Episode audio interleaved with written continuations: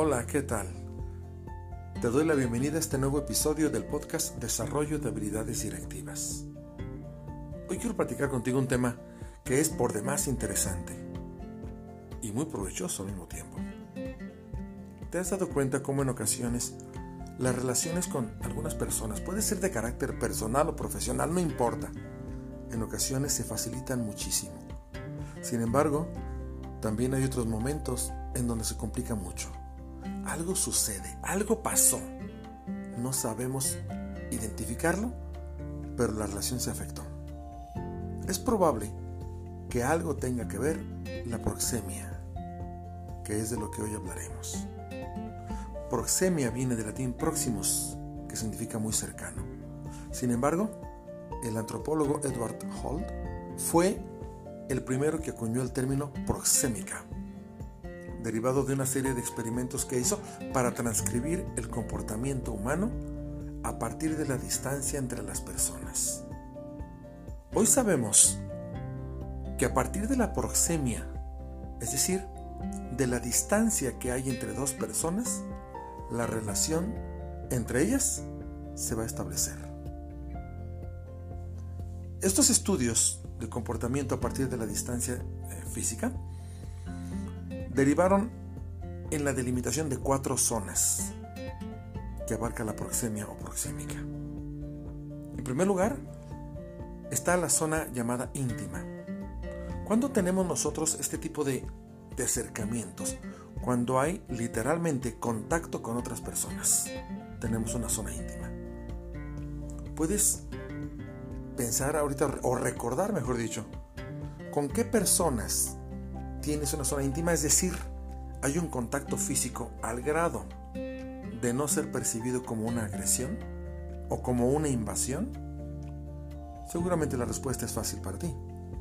Papá, mamá, pareja, hijos, hermanos, amigos. Cualquiera de ellos puede acercarse a nosotros, abrazarnos, tocarnos y no sentirnos amenazados. En otras palabras, estamos nosotros en una zona proxémica llamada zona íntima con personas con quienes tenemos un vínculo emocional. Y de ahí pasamos a una zona que todos tenemos y además defendemos. Se conoce como zona personal. Imagínate alrededor de ti un espacio entre 40 y 60 centímetros. ¿Te has dado cuenta cómo este espacio es impasable? Nadie que no sea alguien que tú conoces, alguien que tú permitas, puede ingresar en esta zona personal. ¿Por qué? Porque representaría una amenaza. Hombres y mujeres actuamos de diferente manera ante la, ante la zona personal. Las mujeres tienden a hacerse a un lado, a recorrerse, para volver a tener una zona personal en el momento en que se sienten invadidas. En cambio, los hombres somos más territorialistas.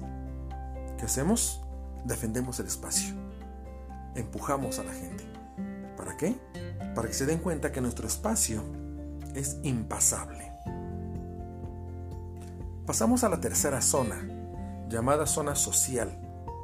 A esta zona se le conoce también como zona de negociación. Cualquier tipo de acuerdo o de negociación que tú lleves a cabo, debes llevarla a cabo dentro de esta zona.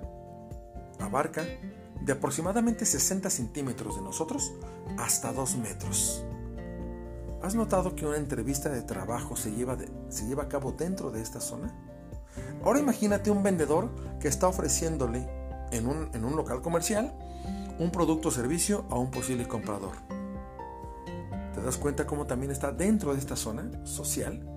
o de negociación.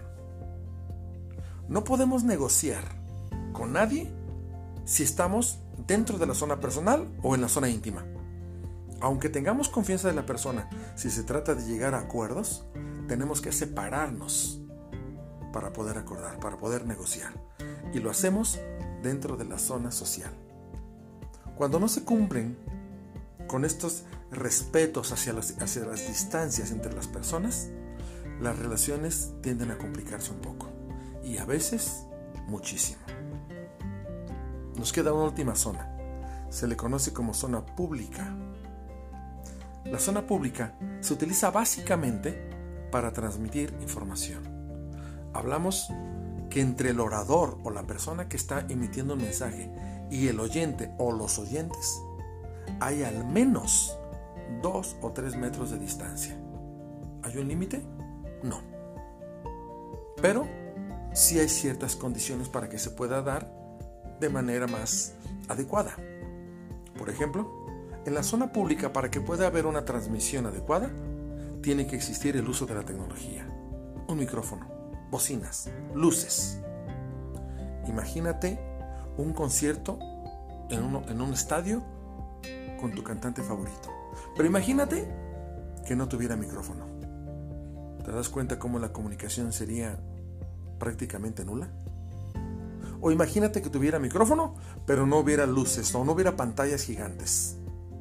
La comunicación, la transmisión de la información no sería del todo efectiva. ¿Te das cuenta cómo en realidad la proxemia, o mejor dicho, el efecto de la proxemia, ejerce una gran influencia en la manera en cómo nos relacionamos con otras personas. Ahora podemos sacarle ventaja a esto. Ahora somos conscientes. Y si yo me voy a acercar a una persona para negociar, en automático ya sé que debo mantener una distancia entre 60 y 2 metros. No puedo acercarme demasiado, ni me puedo alejar tanto, porque la comunicación se vería afectada. No puedo tocar a una persona o acercarme a menos de 20 centímetros, porque entonces, si, no hay un, un vínculo emocional, quiero decir, porque entonces el cerebro de la otra persona me percibiría como, un elemento amenazante. Y la comunicación, y peor aún, la relación se vería afectada. ¿Has escuchado hablar de la proxemia? ¿Eres consciente de ello? Me gustaría escuchar tus comentarios. Soy Baltasar Cerda y nos vemos en el próximo episodio.